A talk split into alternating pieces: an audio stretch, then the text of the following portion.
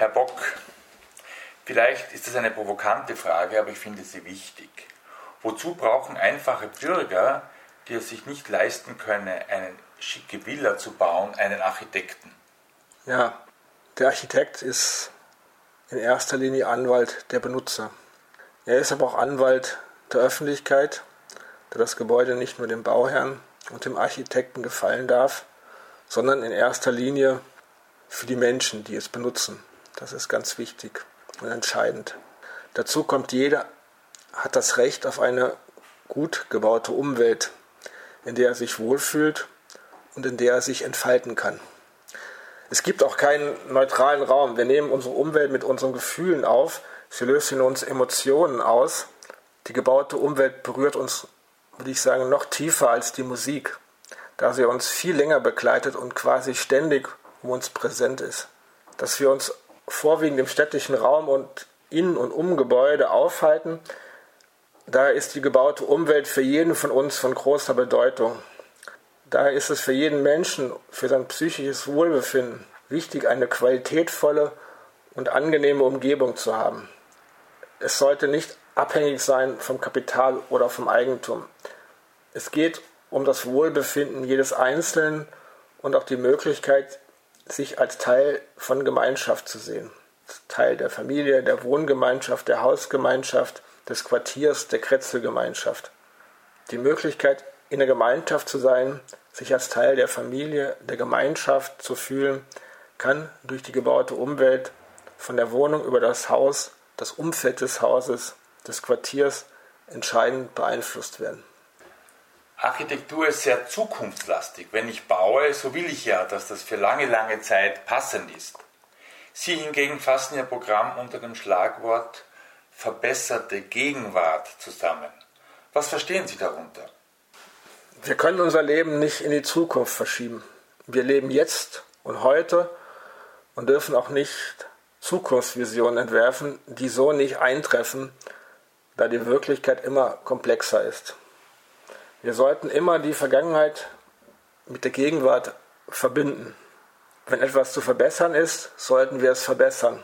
Wenn es neue Möglichkeiten gibt, diese einzusetzen, dann sollten wir das tun. Denn die Gegenwart ist auch ein laufender Prozess. Wir leben in unserer Zeit. Wir gestalten unsere Zeit. Wir haben enorme Mittel, mehr als jede andere Generation vor uns zur Verfügung. Also sollten wir daraus etwas sehr, sehr Sinnvolles machen und verantwortungsbewusst handeln für die nächsten Generationen. Wir tun das leider zurzeit nicht in allen Bereichen der gebauten Umwelt. Österreich ist Europameister, aber leider nur im Flächenverbrauch.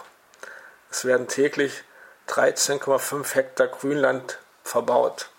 Da ist aus meiner Sicht ein sofortiges Umdenken gefragt oder sogar notwendig. Wir müssen mit den vorhandenen Flächen besser umgehen, sie besser und vielfältiger nutzen. Monokulturen wie Gewerbegebiete, Einkaufscenter, auf der grünen Wiese, Einfamilienhaussiedlung, sollten sinnvoll nachverdichtet werden und mit neuen Funktionen überlagert werden, damit aus dem Einfamilienhausgebiet eine Dorfstruktur entsteht mit Arbeiten, Versorgen und Gemeinschaftseinrichtungen. Je vielfältiger die soziale und funktionale Ausrichtung eines Quartiers ist, umso langlebiger und weniger krisenanfällig ist es. Dafür verwendet man auch bei der gebauten Umwelt den Begriff der Resilienz. Vorbild sind nach wie vor die urbanen Quartiere, die in der Gründerzeit errichtet wurden. Wir hier in Wien haben mit dem zweiten bis neunten Bezirk tolle Beispiele, die nach 150 Jahren immer noch eine hervorragende Durchmischung an Arbeiten, Wohnen, Handel haben und auch sozial gut durchmischt sind. Heute ist es doch wichtig, die Durchmischung von alt und jung über mehrere Generationen wieder möglich zu machen. Alte Menschen passen zum Beispiel auf die Kinder auf, machen mit ihnen Hausaufgaben, zeigen ihnen ihre Welt. Dafür helfen die Jüngeren den Älteren bei den neuen Technologien. Für mich eine Win-Win-Situation, die wieder zu neuen Lebensformen führen wird. Neue Gemeinschaften werden gegründet und das Vereinzeln der Menschen muss verhindert werden. Wir haben leider über 50 Prozent der Haushalte in Wien als Single-Haushalte. Und die Tendenz ist immer noch steigend. Da könnten neue Wohnformen des gemeinschaftlichen Zusammenlebens viel verändern. Sie gibt es, man muss sie nur umsetzen und anbieten. Wohnen in der Stadt ist oft sehr unpersönlich und anonym. Die Corona-Situation hat gezeigt, dass wir doch die sozialen Kontakte dringend benötigen. Haben Sie dazu Vorschläge, wie wir beim Wohnen Anonymität mit mehr Gemeinschaft verbinden können? Ja, da fällt mir jetzt spontan dazu ein, dass wir mehr auf die Erschließung der Wohnung in einer Wohnanlage achten müssen. Diese Erschließungszonen müssen freundlich und großzügig gestaltet sein. Das sind wichtige Begegnungszonen, um Nachbarschaft zu fördern. Das sind nicht nur minimierte Funktionsräume, sondern ganz wichtige Begegnungszonen. Auch hier können wir wieder von der Gründerzeit lernen, von den großzügigen Stiegenhäusern, Stiegenaufgängen. Das ist ganz wichtig für das gemeinsame Wohnen, dass man Orte hat, wo man sich täglich begegnen kann und die auch zum, zum Verweilen einladen. Es kann Gemeinschaftsräume geben, aber auch zum Beispiel in unserer Situation mit Corona, wo wir jetzt sehr verstärkt vom, von zu Hause arbeiten, dem sogenannten Homeoffice. Hier kann es entweder Bereiche in den zukünftigen Wohnungen geben, wo das leichter möglich ist, sich kleine Bereiche abzutrennen, oder es kann in einer Wohnanlage Coworking Spaces, die in der Nähe der Wohnung liegen, angeboten werden, die man dann flexibel nutzen kann und was auch natürlich toll ist, immer den Bezug auch zum, zum Außenraum und zum, zur Landschaft, zur Natur zu haben, ist es dort in der Nähe Gemeinschaftsgärten zu haben. Dass man sozusagen sich gemeinsam einen Gemüsegarten anlegt, den, wenn auch einer mal in Urlaub fährt, der, der andere übernehmen kann, wenn einer mal keine Zeit hat, dass man sich das aufteilt, die Pflege und gemeinsam erntet. All das wären wichtige Ansätze als Beispiel, die mir spontan einfallen, um hier äh, aus dieser Vereinzelung herauszukommen und äh, über die gebaute Umwelt neue Möglichkeiten zu schaffen. Sie betonen immer das Wohlfühlen. Das Problem ist doch auch, dass viele Menschen gar nicht wissen, was sie brauchen, um sich wohlzufühlen. Wie gehen Sie damit um?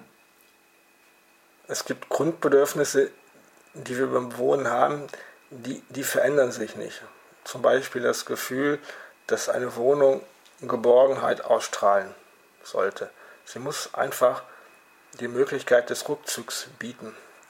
Aber sie soll gleichzeitig aber auch Weite vermitteln in die Umgebung, in die Landschaft, mit der Natur und dem Außenraum in Verbindung stehen. Und sie muss oder soll Gemeinschaft zulassen. Es ist schwierig in einer normierten, rechtwinkligen ein-, zwei-, drei Zimmerwohnung das Gefühl zu haben, dass man Möglichkeiten hat, einzurichten, zu wohnen. Es ist das Normierte ist oft viel stärker als das Individuum, was dort drin wohnen kann. Es sollte aber umgekehrt sein. Was ist Wohnen?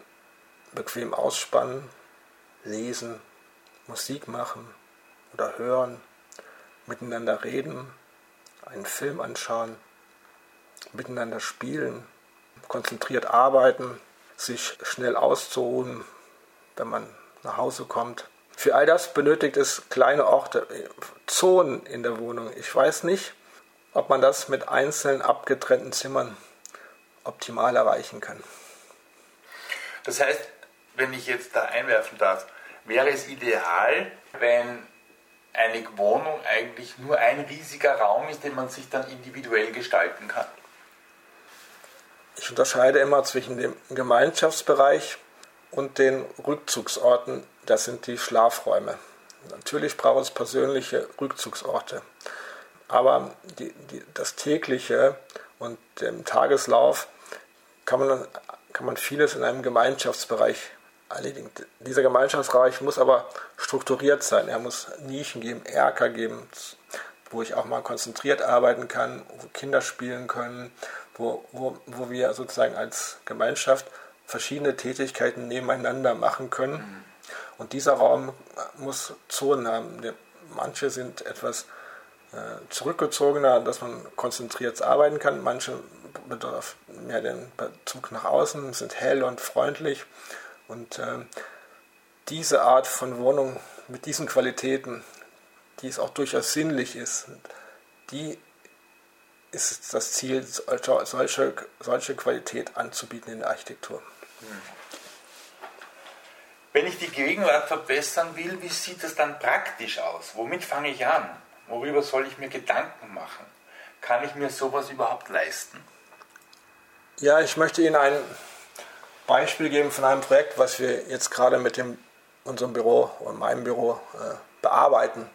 Ähm, es ist eine durchaus schlichte Siedlung aus den 50er Jahren Nachkriegszeit, einfachsten Mitteln die Häuser gebaut, aber schöne, großzügige gemeinschaftliche Grünbereiche, ich würde sagen fast eine parkartige Anlage zwischen den Häusern. Diese Anlage war gebaut für die Ein-Kind-Familie mit kleinen, kleinen Zimmern, einem kleinen Kinderzimmer, einem Schlafraum, einer Wohn-Essküche. Jetzt ist es nach 50 Jahren zu einer Überalterung gekommen und man muss schauen, wie, wie kann man die Qualitäten dieser Siedlung jetzt verbessern, dass dort die nächste Generation einziehen können. Wieder junge Familien mit Kindern. Kann ich Wohnungen zusammenlegen? Wie kann ich die Wohnungsgrundrisse verändern? Wie kann ich vor allen Dingen den Grünraum wieder aktivieren, der wunderbar für Familien geeignet ist, dass man sich dort trifft, Kinder spielen können, dass man gemeinsam einen Garten anlegt, ähm, Balkone hat äh, zu, zu, diesen Bereichen. Und ich glaube, mit diesen kleinen Eingriffen ähm, kann man diese, diese Wohnanlage wie, wieder für die nächste Generation, für die nächsten 50 Jahre wunderbar wieder herrichten, ohne alles neu zu bauen. Und äh, mit solchen Transformationsprozessen beschäftigen wir uns gerne und haben da sehr gute Erfahrungen gemacht.